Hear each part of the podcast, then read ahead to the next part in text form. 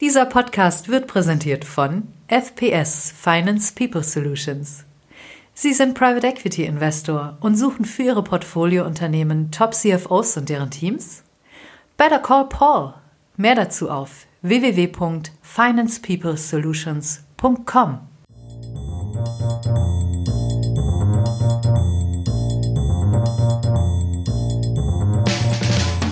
What's up Corporate Finance? Der Podcast für die deutsche Corporate Finance Szene. Immer freitags zum Start ins Wochenende.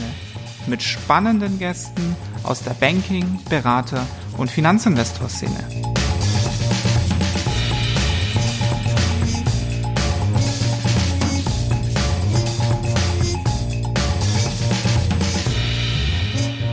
Äh, zur Erinnerung, Private Markets Assets werden ja nur viermal im Jahr bewertet, immer zum Quartal, was auch eine, eine schön, ein schöner Nebeneffekt ist, dass eben nicht diese Volatilität sofort im Portfolio sichtbar wird. Nichtsdestotrotz haben Investoren natürlich jetzt große Sorge, was die Kapitalallokation anbelangt. Ich erwähnte es eben schon, der sogenannte Zähler-Nenner-Effekt, dass ähm, dadurch, dass die Bewertungen auf der Listed Equity Seite und im Fixed Income Bereich extrem runtergekommen sind. Auf der anderen Seite sind die Private Markets Bewertungen stabil, hat sich hier extrem viel verschoben, sodass Investoren im Moment gar nicht aufgrund der Quotenlimitierungen gar nicht weiter in Assetklassen wie Private Markets investieren können, obwohl sie die positiven Effekte deutlich in den letzten zehn Jahren ähm, erfahren haben und wahrscheinlich auch gerne weiter investieren wollten und würden, aber sie können es schlicht im Moment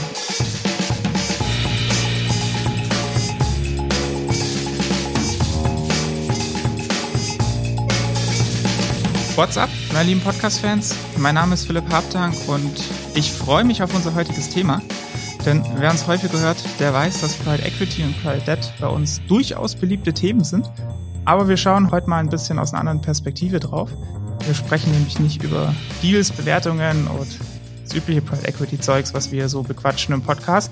Heute schauen wir mal genauer hin, wo das Geld denn herkommt. Wir analysieren die sogenannten Limited Partner, kurz die LPs also diejenigen, die Private Equity Fonds mit Geld füllen, das sind überwiegend große institutionelle Investoren, also Versicherungen, Pensionskassen, Family Offices, Kapitalsammelstellen eben, aber zunehmend auch mehr Privatinvestoren, die dann über Fintechs wie Moonfair oder iCapital oder so ähnlich in, die in diese Anlageklasse investieren. iCapital kooperiert seit neuestem auch mit Ardien, französischer Asset Manager, der zwar seine Wurzeln im Beteiligungsgeschäft hat, inzwischen aber so ziemlich alles macht, was das Investmentuniversum so hergibt und dadurch, ich glaube, rund 140 Milliarden Alternative Assets under Management angehäuft hat. Ganz schön viele Investoren, die es da zu bespaßen gibt. Dafür braucht man speziell in turbulenten Zeiten wie gerade viele Leute. Ich habe auf der Homepage gefunden, dass es 80 sind ungefähr, die sich um Investor Relations kümmern. Mal gucken, ob die Zahl noch aktuell ist. Und der heutige Investor Relations Deutschlandchef, der ist bei uns. Darum herzlich willkommen bei WhatsApp Corporate Finance, Florian Kluge. Hallo Philipp, vielen Dank für die Einladung. Sehr schön, dass du da bist. Vor allem auch, dass du persönlich da bist, hier bei uns im Studio. Finde ich immer, immer cooler und angenehmer, wenn man das ähm, face-to-face hat als remote. Geht dir wahrscheinlich bei deiner Arbeit auch so, oder? Absolut. Die ähm, einzige Zeit, wo wir tatsächlich im Homeoffice sein mussten, war die erste äh, Corona-Welle. Und das war eine Zeit, die gerade für Fundraising-Aktivitäten nicht einfach war. Denn unser Geschäft ist die tägliche Interaktion mit Investoren, am liebsten natürlich auch face-to-face -face, persönlich. Man gewöhnte sich natürlich dann daran, das alles über Videokonferenzen zu machen, aber wie du richtig sagst, der persönliche Austausch und äh, sich Auge in Auge gegenüber zu sitzen, ist fast unerlässlich. Apropos Job, was macht denn ein Investor Relations Chef bei Adyen so den ganzen Tag, wenn er keinen Podcast aufnimmt? Viel Kommunikation, ähm, natürlich mit den Investoren, die wir ähm, auf dem Laufenden halten wollen über aktuelle Markttrends, natürlich auch über unsere Produkte, mit denen wir jeweils im Fundraising sind. Und um das gut machen zu können, bedarf es natürlich der Information der Investmentteams. Und wir sind in diversen Anlageklassen tätig, nämlich im Private Equity, Real Assets und Real Estate. Und um dort in den Dialog mit Investoren auf Augenhöhe treten zu können, muss man einfach kontinuierlich immer mit den Investmentspezialisten, wir sitzen hier in Frankfurt mit 60 Kolleginnen und Kollegen, treten, um auf der Höhe der Zeit zu sein, um Investoren Rede und Antwort stehen zu können und um dann auch entsprechend gute Fundraisings hinlegen zu können. Wie gut oder tief oder eng dran musst du denn in dem Deal-Team, so nenne ich es jetzt einfach mal, sein um, für deinen täglichen Job? Unterschiedlich, natürlich am liebsten so tief wie möglich. Natürlich hat jeder andere Klassen, die einem mehr oder weniger liegen. Den Luxus haben wir jetzt nicht, dass wir sagen können, also wir machen jetzt zum Beispiel gar kein Real Estate, ähm, eine sehr attraktive Anlageklasse, keine Frage. Aber wir müssen, und das ist auch unser Anspruch, dass wir mit jedem Investor auf Augenhöhe reden können und müssen, dass wir, ich sag mal, satisfaktionsfähig sind. Es gibt natürlich sehr große Investoren, die dann irgendwann auch sagen, wir möchten jetzt aber gerne auch mal mit den Investmentspezialisten fragen, wenn es wirklich um tiefe Details von Transaktionen geht, das ist völlig in Ordnung. Dann nimmt man die Kollegen mit. Aber der Anspruch ist natürlich an einen jeden selbst, dass man möglichst viele Fragen beantworten kann, um auch die Investmentspezialisten, ich sage mal so ein Stück weg, ähm, von diesem, von dieser Art des Geschäfts befreien zu können, damit die sich darauf fokussieren können, was ihr Hauptjob ist, nämlich das disziplinierte und erfolgreiche Investieren vereinfacht gesagt, die Die-Leute bringen die Deals und du bringst das Geld. Absolut richtig. Es, äh, es bedingt sich. ähm, ja, die äh, Investment-Kolleginnen und Kollegen können natürlich nicht investieren, wenn kein Geld eingesammelt wurde, richtig. Sie helfen mir andererseits natürlich beim Einsammeln der Mittel, wenn sie möglichst erfolgreich investiert und dann auch geexitet haben. Das bedingt sich also beides. ich habe es eingangs in der Anmoderation gesagt, dass ihr jetzt ähm, relativ frisch, kann man glaube ich noch sagen, mit iCapital kooperiert. Da geht es um das Thema Privatinvestoren. Kannst du da einmal bisschen uns durchführen, was es mit dieser Kooperation jetzt auf sich hat, beziehungsweise welchen Stellenwert ähm, für dich jetzt ähm, auf der LP-Seite die Privatinvestoren haben? Weil es wird ja schon irgendwie mehr, habe ich so den Eindruck. Absolut richtig. Bisher waren wir fast ausschließlich auf institutionelle Investoren fokussiert. Der Bereich der vermögenden Privatkunden, um den sprechen wir wahrscheinlich, hat aber eine immer größere Bedeutung oder gewinnt eine immer größere Bedeutung, auch in Deutschland.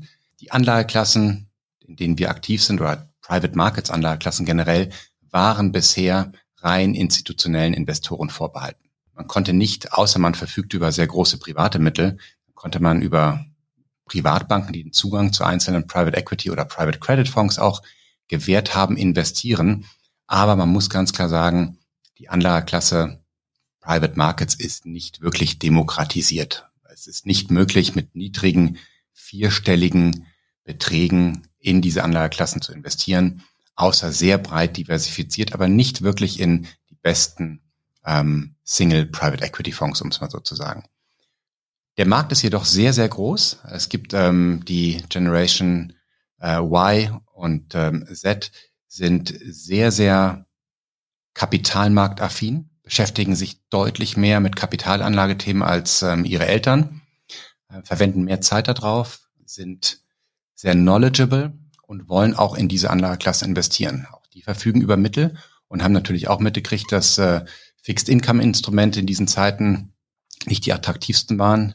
Der liquide Aktienmarkt sehr volatil war und ist und mehr und mehr konnte man natürlich auch in verschiedensten Magazinen, Gazetten über Private Markets ähm, Assets lesen und welche Renditen man in guten als auch in schlechten Börsenzeiten erzielen konnte. So also auch der Zufluss erklärbar oder das Interesse von Private von Privatkunden, die in diese Anlageklasse drängen wollen. Und wir haben diesen Trend für uns auch erkannt, haben äh, vor kurzem eine Kooperation mit iCapital abgeschlossen, die es ermöglicht oder den Zugang zu diesen Anlageklassen deutlich erleichtert. iCapital ist das Bindeglied zwischen uns als Produktanbieter und Banken ähm, iCapital schafft den Zugang, einen erleichterten Zugang, ohne dass die Banken sogenannte Feeder-Vehikel auflegen müssen, bündelt die Zeichnungen und ähm, liefert ein konsolidiertes Reporting für die Endinvestoren. Welche Größenordnung sprechen wir da? Also von den Privatinvestoren, ich vermute jetzt mal, das werden nicht äh, die Tante Emma äh, um, die, um die Ecke sein, sondern schon eher so die High Net Worth Individuals, wie es immer so schön heißt. Was sind da die Ticketgrößen? Ab wann läuft also, das bei euch? Die Kooperation mit iCapital sieht ein Mindestinvestment von 150.000 Euro vor. Immer noch ein recht ambitionierter Betrag, keine Frage. Ähm, das kann sich in der Zukunft auch ändern. Wir sehen da von anderen Marktteilnehmern auch schon deutlich niedrigere Ticketgrößen, aber das ist im Moment erstmal der Startbetrag mit dem Investoren in diese Anlageklasse bei uns investieren können. Was würdest du sagen, ist da so der Branchendurchschnitt oder so, eine, so die absolute unterste Eintrittsschwelle?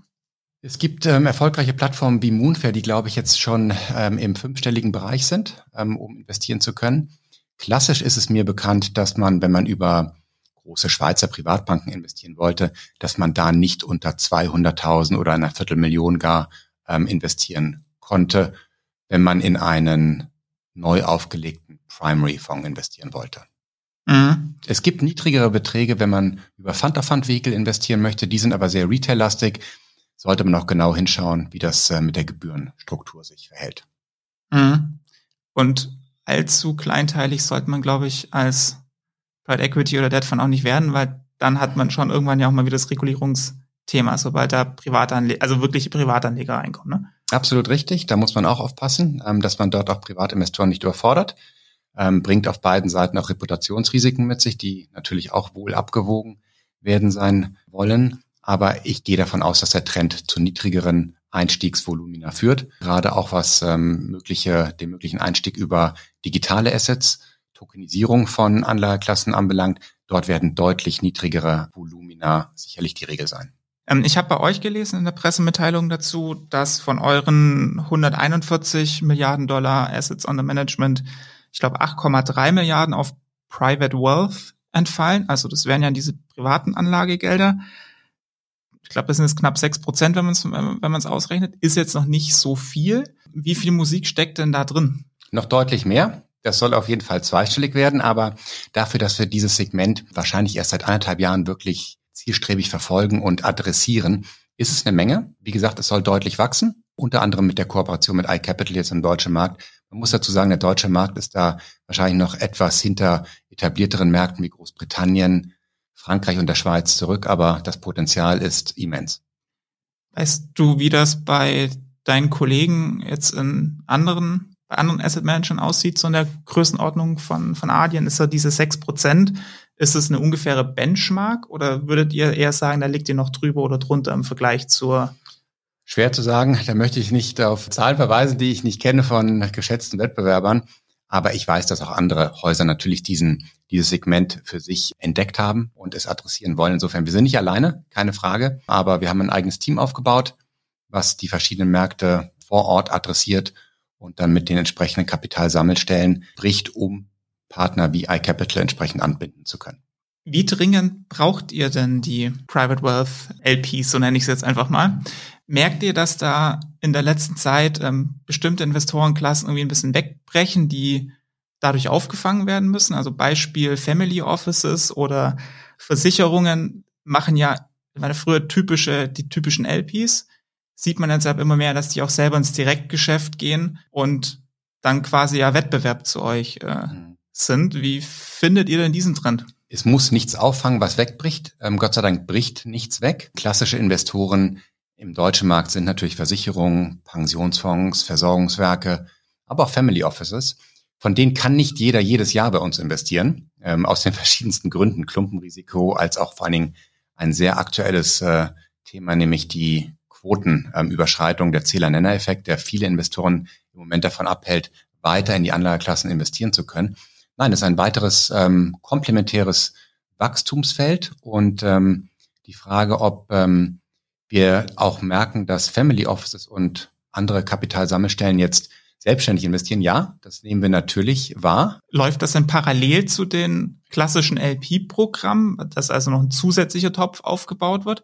Oder wird da von euch was abgezogen, um es dann quasi ins eigene Direktgeschäft zu investieren? Teils, teils. Also natürlich kann ein, kann auch ein Kuchen bei Family Offices äh, nicht äh, unbegrenzt wachsen. Ja, aber ich rede ähm, jetzt speziell von den großen Versicherern. Ja. Also da gibt es schon einige Beispiele, die eigene Direktvehikel an aufgelegt haben? Da würde ich immer noch sagen, nein, es bricht nichts weg, sondern ähm, es bricht deshalb nichts weg zu den klassischen ähm, Programmen, weil immer mehr Mittel in die Anlageklasse oder in, in das Segment Private Markets immer noch mhm. zum, ich sag mal, aus der, der klassischen Fixed Income oder Aktienquote mhm. in Richtung Private Markets fließt. Aber wir sehen natürlich, dass sich angesprochen Versicherung natürlich auch dank unserer Hilfe, also nicht Adyen, aber die verschiedensten Private Markets Akteure, haben natürlich auch viele Versicherungen in die Lage versetzt, dass sie diese Investments jetzt auch langsam selbstständig ähm, tätigen können. Viele von diesen genannten Versicherern oder ähm, Investoren haben ursprünglich mal angefangen, vielleicht mit Fund-of-Fund-Investments, dann vielleicht Managed Accounts, dann irgendwann hin zu Single-Fonds, die sie selber ähm, ausgewählt haben. Und die wollen immer näher ran an das Asset, weil sie sich auch besser auskennen. Das ist auch ein Kostenthema, keine Frage, was dann in höheren Renditen resultiert. Aber ich glaube, es, es wird nicht Geld abgezogen zu Lasten von Fondsinvestments. Ich glaube, das ist immer noch die stabile Basis und man versucht drumherum ein, ein kleines Direktportfolio oder ein Co-Investment-Portfolio aufzubauen mit dem dazugewonnenen Wissen deutsche LP-Landschaft, habe ich jetzt rausgehört, ist ähm, ganz stark getrieben Pensionskassen, Versicherungen und so. Ja. Die privaten spielen ja eher noch weniger eine Rolle. In was für Assetklassen investieren denn die deutschen LPs da gerade am liebsten? Da würde mich mal ein Blick in euer Portfolio interessieren, weil ich ja eingangs gesagt habe, ihr macht inzwischen so ziemlich alles. Von Private Equity über Private Debt, Infrastructure, Secondaries und sowas, glaube ich auch. Ähm, kannst du da mal einen kurzen Überblick geben, wie da so das deutsche LP-Verhalten ist gerade? Ja. Also wir dürfen aktuell knapp 140 Milliarden US-Dollar oder Euro, ist fast das gleiche im Moment, für über 1400 Investoren weltweit verwalten. Die Assets setzen sich prozentual gesprochen zu 76 Prozent aus dem Bereich Private Equity stammend zusammen. 14 Prozent sind, äh, 17 Prozent sind aus dem Bereich Real Assets, wozu Infrastruktur und Real Estate gehört und die verbleibenden sieben Prozent stammen aus dem Bereich Private Credit. Ist das jetzt vergleichbar mit dem, was wir in Deutschland sehen? Mitnichten. Der, der Großteil der deutschen Investoren, die wir ähm, haben bei Adian, investiert vornehmlich im Bereich Private Credit. Wir haben gerade ähm, unsere fünfte Private Credit Plattform schließen können, überzeichnet am Hardcap und der mit Abstand größte Teil der Investoren schafft, stammte erneut aus Deutschland. Gefolgt von Infrastruktur, Equity, ähm, hier sind wir rein im Equity-Bereich aktuell tätig, ist wahrscheinlich die zweitattraktivste Anlageklasse bei deutschen ähm, LPs und erst dann kommt Private Equity. Private Equity investieren in, in Deutschland deutlich weniger. Es ist wahrscheinlich die komplexeste Anlageklasse. Und ich sagte es eben, bei Adian 76 Prozent der Mittel sind im Bereich ähm, Private Equity. Der Löwenanteil hier übrigens im Bereich Secondaries, da sind wir großem Abstand der globale Marktführer. Und dann haben wir diverse ähm, direkt Private Equity Strategien, Large Cap, Mid Cap, Co-Investment, Growth Funds, also gut diversifiziert. Aber ich sage es nochmal, der Löwenanteil der deutschen Mittel kommt eher aus dem Bereich Private Credit Infrastruktur und erst dann Private Equity und darüber fast ausschließlich aus Mandaten, die wir dann aufsetzen für Investoren. Das finde ich interessant. Weißt du, warum die Fremdkapitalneigung da deutlich höher ist als die Equity-Neigung bei den Deutschen? Ich kann mir vorstellen, dass man einfach als eine Bankennation, ähm, Fremdkapitalnation. Ja, und das ist, das ist, ist, ist sind Zinsträger und das ist natürlich sind natürlich bekannte und vermeintlich sichere Assets gewesen in den vergangenen Jahrzehnten. Und ich glaube, der Switch raus aus Anleihen, aus aus ja Kreditprodukten in Richtung Private Credit war leichter für deutsche Investoren, weil es natürlich eine sehr große Ähnlichkeit hat. Es ist nur nicht liquide in Anführungsstrichen. Deswegen war, glaube ich, da die Neigung die größte hinzuwechseln. Und Infrastruktur hat sich und gerade jetzt in, in, in, die, in der Krise, in, die wir, in der wir uns gerade befinden, gerade auch vor dem Hintergrund mit einer drohenden Inflation als sehr attraktive Investmentklasse erwiesen mit laufenden Cashflows, berechenbaren, stabilen Cashflows. Und Private Equity hat bei vielen Investoren völlig zu Unrecht natürlich immer noch irgendwo ein, negati ein negatives Stigma. Leider. Ich möchte gar nicht auf die ähm, auf die Diskussion von vor, ich glaube, 15 Jahren ist jetzt fast her, dass Private Equity nicht so positiv äh, genannt wurde. Die hüpfenden kleinen grünen Tiere. Ganz ne? genau. Dabei ist Private Equity ein, ein, ein ganz, ganz wichtiger Teilnehmer der, des Wirtschaftskreislaufes. Also das ganze Geld, das ganze Dry Powder, auf dem viele Manager ja sitzen, das wird ja auch investiert in, in die, in die Wirtschaft und wir schaffen Arbeitsplätze, wir schaffen Wachstum mit, mit diesen Mitteln und aus unserer Sicht ist Private Equity hier leider immer noch zu Unrecht in einer, in einer Schublade, die, der es eigentlich jetzt schon lange herausgehört. Der Deutsche macht sich ja gern Sorgen. Ähm, wie sieht's denn da bei den LPs aus? Du hast ja Krise gerade mal so dahergesagt, hatten wir jetzt ja die letzte Zeit einige. Fangen wir mal bei Corona an, dann über Lieferkette, dann Ukraine, dann Rezession und Inflation und was noch alles kommt. Du bist ja in deinem Investor Relations Job sehr nah an den LPs dran. Was sind denn da gerade so die Sorgen und Nöte, die du da wahrnimmst? Also keine Frage, die Krise ist angekommen. Bei den Bewertungen spiegelt sich das noch nicht wirklich wieder. Wir warten gerade auf die Q3-Zahlen. Q2 sah noch sehr, sehr gut und stabil aus. Äh, zur Erinnerung, Private Markets Assets werden ja nur viermal im Jahr bewertet, immer zum Quartal, was auch eine, eine schön, ein schöner Nebeneffekt ist, dass eben nicht diese Volatilität sofort im Portfolio sichtbar wird. Nichtsdestotrotz haben Investoren natürlich jetzt große Sorge, was die Kapitalallokation anbelangt. Ich erwähnte es eben schon, der sogenannte Zähler-Nenner-Effekt, dass ähm, dadurch, dass die Bewertungen auf der Listed Equity Seite und im Fixed Income Bereich extrem runtergekommen sind. Auf der anderen Seite sind die Private Markets Bewertungen stabil, hat sich hier extrem viel verschoben, so dass Investoren im Moment gar nicht aufgrund der Quotenlimitierungen gar nicht weiter in Assetklassen wie Private Markets investieren können, obwohl sie die positiven Effekte deutlich in den letzten zehn Jahren ähm, erfahren haben und wahrscheinlich auch gerne weiter investieren wollten und würden. Aber sie können es schlicht im Moment nicht. Von ihren Statuten, ne? Von den Statuten beziehungsweise von der Regulatorik. Also die Anlageverordnung gibt da sehr starre Quoten vor. Solvency, äh, ich glaube, in Deutschland haben weniger als zehn Versicherungsunternehmen ein internes Solvenzmodell. Die anderen benutzen das Standardmodell und sind dort natürlich auch an Regulatorik gebunden, so dass sie auch nicht investieren können, wie sie wollen. Wobei auf der Versicherungsseite muss man sagen, da hilft im Moment der steigende Zins, weil das wiederum die Solvenzkapitalausstattung etwas lukrativer werden lässt. Also die hätten wieder etwas mehr Spielraum.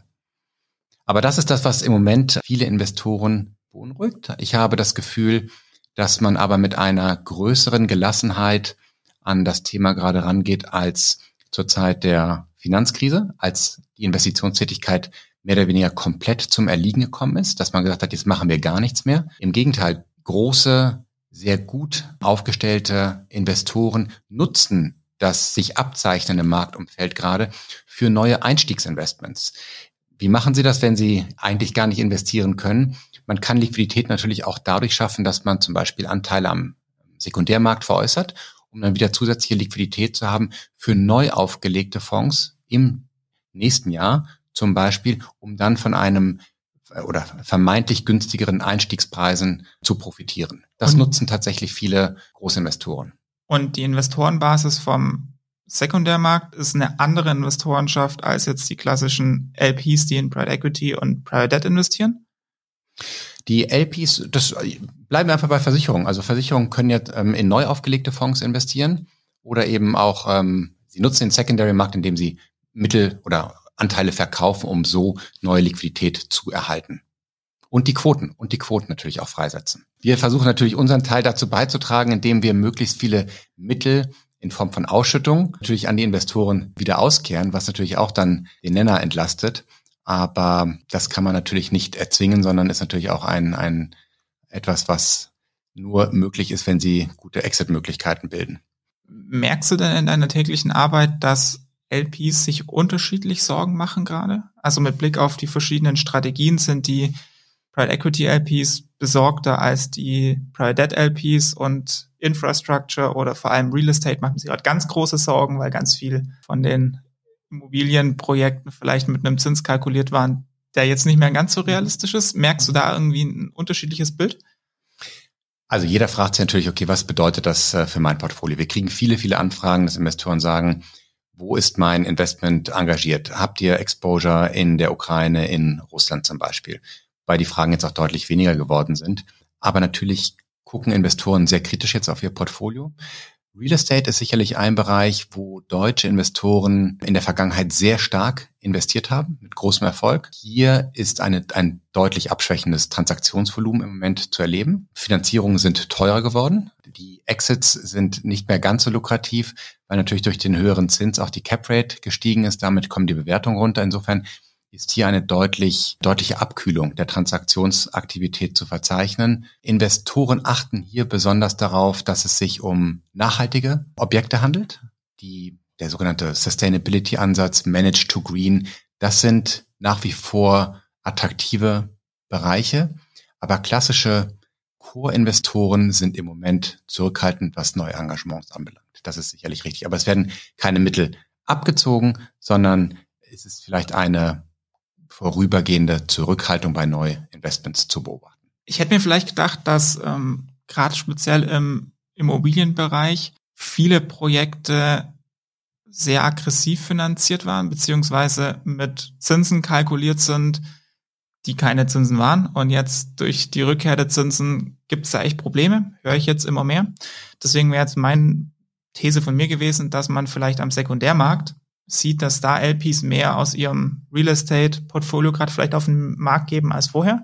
Wir sind nicht ähm, ähm, auf der Real Estate Seite sind wir nicht im Secondary Markt aktiv, so dass wir das jetzt nicht mhm. sehen, was dort tatsächlich auf dem Markt kommt. Das macht ihr nur im Private Equity. Das oder? machen wir nur auf der Private Equity und auf der Infrastrukturseite. Mhm. Genau. Ich weiß nicht, ob es der beste Zeitpunkt ist, jetzt ähm, Real Estate Anteile oder Objekte zu veräußern oder ob man jetzt nicht einfach, wenn man es sich leisten kann, noch etwas länger die Assets hält als Investor und einfach darauf vertraut, dass die Manager die Zeit jetzt nutzen für das sogenannte Asset Management, die Immobilie weiter zu optimieren. Ich sprach es eben schon an, ähm, auch nachhaltiger zu machen. Viele Mieter sind in der Pflicht, nachhaltig anzumieten oder nachhaltige Gebäude zu ziehen. Und da wird eine weitere Nachfrage ähm, entstehen oder ist eine hohe Nachfrage schon.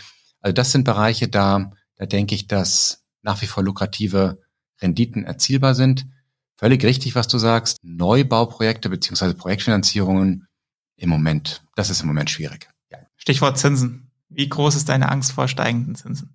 Ja, es, da kann man auf gar keinen Fall ähm, ignorieren. Und äh, steigende Zinsen sind für euch als Alternatives ja erstmal schlecht. Ja, also machen wir uns nichts vor. Natürlich benutzen auch wir Fremdkapital bei dem Erwerb von Objekten, ähm, sei es sind es Immobilienobjekte, sind es Infrastruktur oder Unternehmen? Natürlich wird das Kredit, ein Teil davon kreditfinanziert. Wir waren aber nie die aggressiven Käufer oder der, wir haben nie aggressivst ähm, Fremdkapital ein, eingesetzt, so dass wir da immer schon auf die operative Wertsteigerung Wert gelegt haben. Jetzt umso mehr. Natürlich hat uns in der Vergangenheit auch der, die Multiple-Erweiterung sehr geholfen. Das wird jetzt wahrscheinlich auch erstmal wegfallen.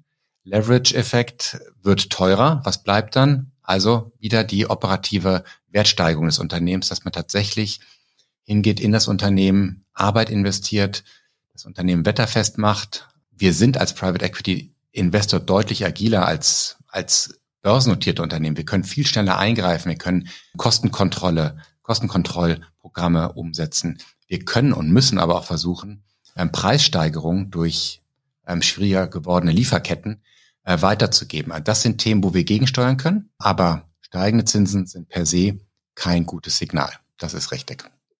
Das ist es auch vor allem auf Portfolioebene, also auf dem Private Equity Portfolio Unternehmen mhm. äh, auf der Ebene. Meine Frage zielt jetzt aber eher auch auf die LP-Ebene. Warum? Warum sind denn die Alternative Assets, Private Equity, Private Debt und so weiter und so fort seit der Finanzkrise so geflutet worden mit Geld? Weil es keine Zinsen gab. Ja. Sprich, die ganzen Versicherungen, Pensionskassen haben einfach mit ihren Fixed-Income-Produkten nicht mehr die Rendite erzielt, die sie brauchten und mussten quasi stark in die Alternatives gehen. Schlägt jetzt dieses Pendel wieder zurück, wenn Zinsen zurückkommen und man auch wieder mit risikolosen Sachen Geld verdienen kann? Eine sehr gute Frage und die Vermutung liegt nah. Noch kann ich den Trend nicht erkennen. Ich hoffe, ich werde ihn auch nicht sehen. Aus dem einfachen Grund, das Wissen, was in diesen Anlageklassen aufgebaut wurde, in sehr erklärungsbedürftigen und sehr komplexen Anlageklassen, Private Equity, Private Credit, Infrastruktur, Illiquidität, Zugang schwierig, Auswahl nicht einfach. Dieses ganze Wissen, was in den letzten 10, 12 Jahren aufgebaut wurde, neue Teams wurden implementiert, ausgebildet, das will man noch weiter nutzen. Und ich glaube, die Anlageklassen, die ich gerade erwähnte, haben gezeigt, dass sie nicht nur in vermeintlich leichten Phasen, leicht im Sinne von billiges Geld, Performance abgeliefert haben, sondern auch in Krisenzeiten. Da gibt es diverse Statistiken und Studien, dass gerade in Abwärtsphasen Private Markets die Listed Markets outperformed haben. Insofern möchte ich nicht hoffen, ich, hab, ich bin kein, kein Weissager, dass Investoren sich jetzt nicht abkehren von diesen Anlageklassen, sondern weiter durchinvestieren, die Allokation halten, besonnen bleiben denn was ist schon sicher? Ein, ein, ein Fixed Income, äh, Fixed Income Papier mit einem Coupon drei, vier, fünf Prozent, es ist, außer es sind Staatsanleihen, aber da stehen diese genannten Zahlen jetzt nicht drauf, würde ich mal würde ich mal in Abrede stellen, dass es wirklich sicher ist. Alles trägt irgendwo ein Risiko und jedes Unternehmen hat ein Unternehmensrisiko. Wie der Name schon sagt. Deswegen und gerade mit einer steigenden Inflation, wenn man sich anguckt, Versicherer haben den Rechnungszins und die äh, Versorgungswerke den Garantiezins oder genau andersrum ähm, in der Vergangenheit deutlich abgesenkt, müssten, also wie du richtig sagst, theoretisch gar nicht mehr in risikobehaftetere Assets investieren. Sie tun es aber trotzdem, weil sie gute Erfahrungen gesammelt haben. Und jetzt wieder in Anleihen zu investieren, wo man drei, vier Prozent bekäme, reicht wahrscheinlich und vor dem Hintergrund steigender Inflation, also wenn man diese noch einrechnet, nicht mehr aus, um den Inflationsausgleich erwirtschaften zu können. Deswegen sind diese Kapitalsammelstellen auch weiterhin sicherlich davon überzeugt, dass nicht nur eine Beimischung, sondern auch ein signifikanter Teil des Portfolios in Alternative Assets investiert sein sollte. Sind Ihnen Ihre Entscheidungen denn da komplett frei? Oder gibt es da auch Regularien, die Sie, wenn es wieder sichere Alternativen gibt, Sie dazu zwingen, wieder zurückzuschichten? Auch eine sehr gute Frage. Also sie sind frei, natürlich in dem, was sie machen, was sie sich leisten können, muss man auch sagen. Also Versicherungen zum Beispiel können nicht so, wie sie wollen, ähm, in alle Anlageklassen investieren. Es muss auch das äh, nötige Solvenzkapital da sein. Der Anlageverordnung unterliegende Investoren sind, was die Quoten anbelangt, nach oben limitiert durch die Anlageverordnung. Also sie können auch nicht beliebig investieren. Aber Natürlich gibt es die sogenannte SAA, die oder die ALM, die jedes Jahr in der Regel berechnet wird. Und da stehen immer noch sehr hohe Zahlen drin für Private Markets, Assets. Und ich kann mir nicht vorstellen, dass all diese Erkenntnis, die in den letzten Jahrzehnten auf oder Jahrzehnt aufgebaut wurde, dass man sich von dem jetzt einfach trennt und sagt, wir, wir shiften komplett um. Und den Trend sehe ich, wie gesagt, auch überhaupt nicht. Und bestenfalls habt ihr noch eine steigende Anzahl an Private Wealth äh, Klienten, die den kleinen Rückgang dann vielleicht auch wieder ausgleichen können. Ja, so ist es. Aber ich weiß nicht, ob das tatsächlich den, das Wegbrechen von Versicherungsgeld äh, anbelangt, einfangen könnte, aber das wäre eine interessante Alternative, ist richtig. Ja. Ich würde gern noch mit dir ein Trendthema besprechen, was ich jetzt im Podcast auch schon zweimal, glaube ich, hatte, nämlich die GP-led Secondaries mhm. beziehungsweise Continuation Fund. Wir sagen gern Incest Buyout. Im Prinzip geht es einfach nur darum, dass ich ein Portfoliounternehmen an mich selbst verkaufe. Ja. In, und das in einer bestimmten oder mehrere an mich selbst verkaufe und dafür ein eigenes Vehikel auflege. Haben wir schon ein paar Mal drüber gesprochen im Podcast. Wie siehst du denn da generell die deutsche LP-Bereitschaft ähm, für dieses Produkt? Finden die das gut? Finden die das schlecht? Ich weiß natürlich nicht, wie, wie LPs im Allgemeinen das sehen. Ich würde mich jetzt mal versuchen, in die Rolle von uns, Adian, als LP zu versetzen. Wir haben ja, ich sagte schon, von den 140 Milliarden sind 60 Milliarden im Bereich Secondaries investiert. Und da sind wir ja ein signifikanter Marktakteur, die gerade für solche, für solche GP-led-Transaktionen ja auch ähm, angesprochen werden und als Käufer in Frage kommen. Also in diesem Vehikel kauft ihr einem LP ein Portfolio Richtig komplett oder einen Anteil davon ab. Ganz genau. Mhm. Also da kann ich mal unsere Sicht darstellen. Da sind wir keine großen Fans von GP-led-Transaktionen, denn am Ende des Tages ist es ja ein Verkauf an sich selbst. Das birgt immer Conflict of Interest äh, Themen. Die kann man lösen, aber es ist nicht das, was man sich wünscht.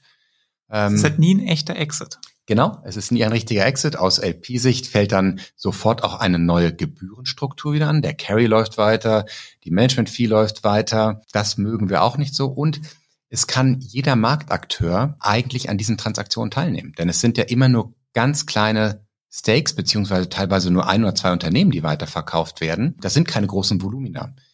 Wir als Adian, ich sagte schon, signifikanter Secondary Player, wir sind eigentlich in einem, in einem Größensegment aktiv, wo es nur noch sehr wenig Wettbewerb gibt um große Portfoliotransaktionen. Das sind teilweise bilateral ausgehandelte Prozesse.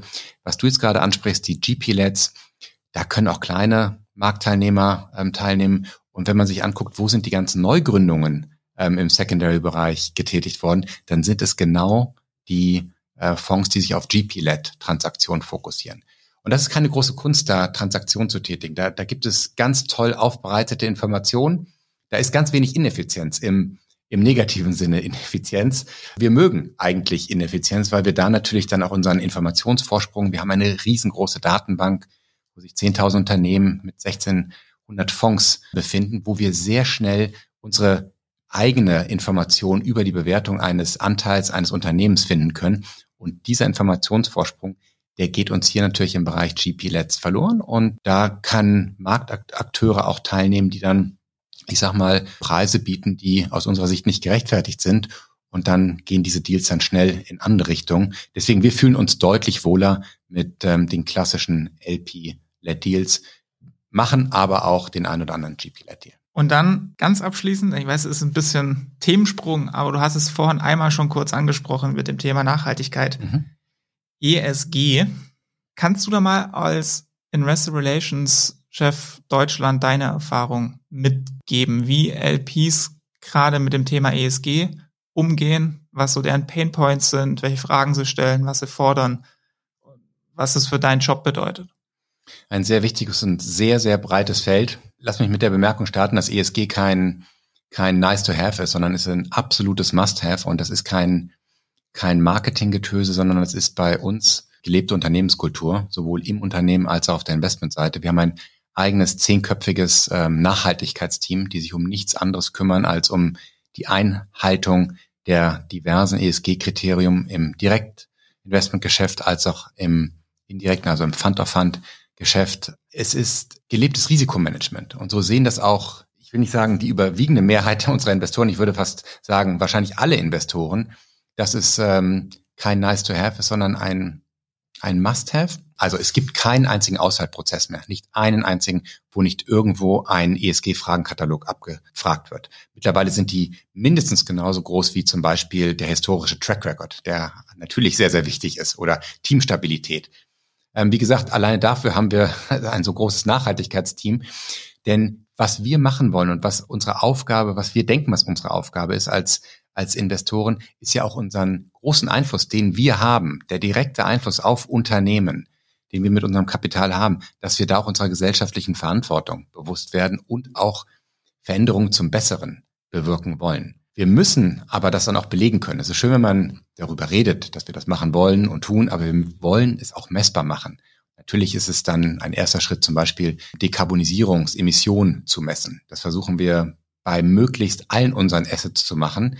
Da sind wir schon gut unterwegs, aber ist natürlich nicht ganz einfach, das für alles zu machen. Investoren haben natürlich auch regulatorische Anforderungen, die sie zu erfüllen haben. Stichwort SFDR, Taxonomy, die sie dann an uns weitergeben. Das sind teilweise Templates mit 580 Fragen. Das ist das sogenannte EET-Template zum Beispiel. Sorry, wenn das jetzt hier zu, zu, zu detailliert wird. Aber das ist das gerade, was Investoren und man, man hört und liest teilweise aus den E-Mails auch so ein bisschen raus, fast so ein bisschen hilfesuchend an uns, dem Manager weitergeben und sagen, bitte befüllt so viel es euch möglich ist.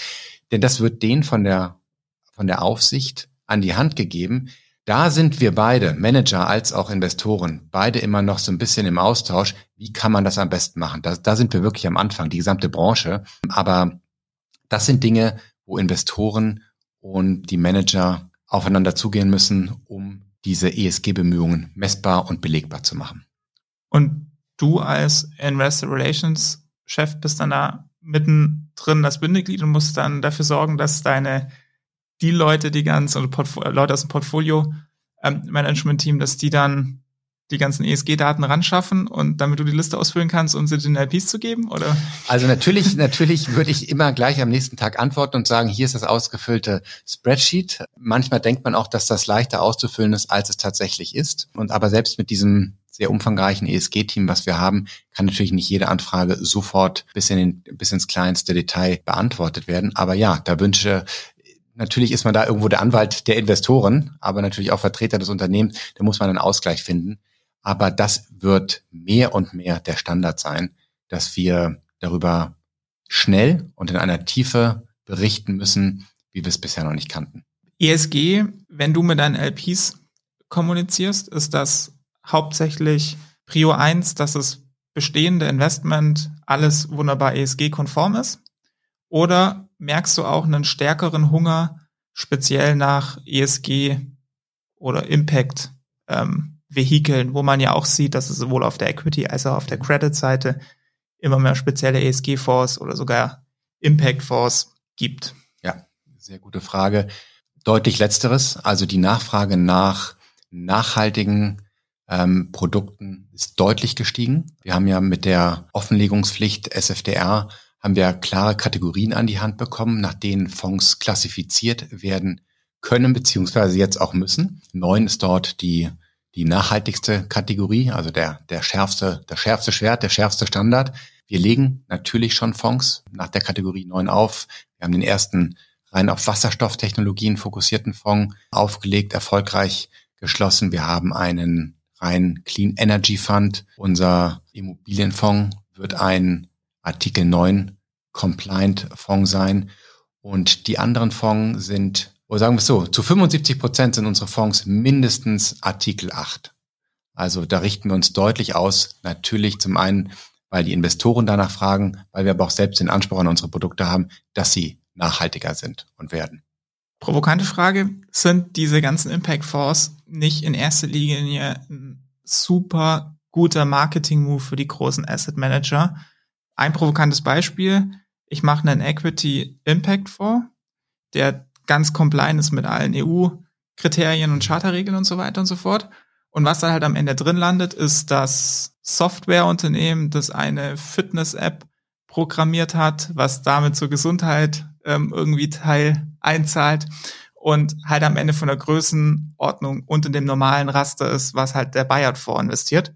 Und dann schiebt man es halt wunderbar rüber in den Impact. Bisschen provokante Frage, aber ist ja auch ein, eigentlich eine große Marketing-Chance dadurch. Weil man ja nochmal ein eigenes Vorvehikel mit eigener Management-Fee, mit eigenem Carry und alles einwerben kann.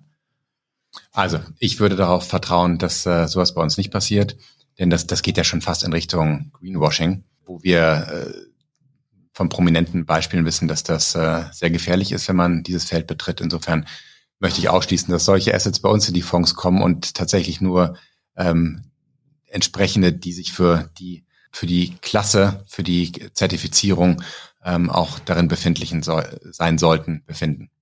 Wie gesagt, provokante Frage, um dich nochmal kurz auf den Fragenquickie einzustellen, den es zum Schluss ja immer gibt. Bist du dabei? Kurze Ja-Nein-Fragen. Unbedingt. Sehr gut. Frage Nummer eins, das interessiert mich einfach mal brennend. Hängt man als Investor Relations Chef bei einem Finanzinvestor eigentlich auch an den Carry-Töpfen der Dealmaker dran? Ähm, bei Adrian ist das in der Tat der Fall. Deswegen ähm, bin ich ganz froh, dass ich bei Adrian bin. ja. Sehr gut. Dass die EZB den Leitzins auf zwei Prozent erhöht hat, ist für die Alternative Asset Klasse. Nicht per se gute Nachricht, aber absolut händelbar und etwas, was wir in der Vergangenheit auch schon gesehen haben, womit wir umgehen können. Welche Anlageklasse ist für die Alternative Assets gerade der härteste Wettbewerb? Wahrscheinlich spezialisierte Debt-Strategien, die auch einen hohen Ertrag abwerfen, wobei das wahrscheinlich auch schon wieder Private Markets ähm, Anlageklassen wären. Gibt keinen Wettbewerb. Nur untereinander. untereinander, ganz genau. Untereinander ist der härteste Wettbewerb, so ist es, ja. Ähm, Private Wealth Kunden machen bislang noch einen Bruchteil der Assets under Management bei den Alternative Assets aus. Wie viel Prozent können denn perspektivisch auf dieses Segment entfallen, wenn man so das Alternative Asset Portfolio anguckt? Ich glaube, da gibt es, da gibt es keine, keine Beschränkung, aber natürlich sind die Töpfe der Institutionellen um ein Vielfaches größer, so dass ich nicht davon ausgehe, dass wir jetzt aus dem Private Wealth Segment in Regionen von einem Drittel oder sowas wachsen können. Wie gesagt, wir wollen diesen Anteil bei Adian deutlich erhöhen, aber das Kerngeschäft ist nach wie vor natürlich im institutionellen Geschäft für uns zu finden. Steigende Zinsen und Marktverwerfungen oder ESG? Welcher Trend macht dir als Investor Relations Chef mehr Sorgen oder Arbeit? Ganz klar der erste. ESG ist äh, das ist etwas, was ähm, Teil unseres Investierens, unseres ähm, Reportings ist. Natürlich kommen da immer neue Anforderungen, auf die man sich einstellen muss, aber nein, ganz klar, die aktuelle Rezession, Lieferkettenprobleme, Verwerfungen, Inflation, das sind die Themen, die uns für unsere Portfoliounternehmen natürlich am, am meisten umtreiben. Deine Investor Relations Arbeit bezieht sich ja auf LPs. Investor Relations gibt es aber auch für Aktionäre. Siehst du da Chancen, dass diese Art von IR-Arbeit bei Adyen auch mal auf dich zukommt? Kann ich mir nicht vorstellen. äh, wir sind, äh, wir haben uns, äh, wir haben uns, wir haben uns äh, im Jahr 2013 aus einer großen Versicherung getrennt. Diese Unabhängigkeit ist für uns ein sehr wichtiges Gut, hat uns auch im Geschäft mit Versicherungen sehr geholfen. Also diese Unabhängigkeit wollen wir ähm, weiter behalten. Und es macht einen großen Unterschied, ob ein Unternehmen im Sitz der Mitarbeiterinnen und Mitarbeiter ist oder ob man Teil einer börsennotierten Firma ist. Insofern, nein, wir fokussieren uns weiterhin auf unsere eigene äh, gibt, gibt ja ein paar große Asset Manager, die inzwischen durchaus an der Börse sind. Aber ich glaube, du hast auch so genug zu tun. Ähm, anyway, vielen Dank, lieber Florian, für deine Zeit. Cool, dass du da warst. Hat echt Spaß gemacht. Philipp, vielen Dank. Und wir sind damit eigentlich auch schon wieder durch für heute. Ich hoffe, euch, liebe Zuhörerinnen und Zuhörer, hat die Folge gefallen. Falls ja, dann empfehle uns gerne in der Szene weiter, damit auch wir unserem Demokratisierungsauftrag nachkommen können. Podcasts für alle. Äh, in diesem Sinne wünsche ich euch ein schönes und erholsames Wochenende. Bleibt neugierig und schaltet beim nächsten Mal wieder ein. Bis dahin, euer Philipp Habtag.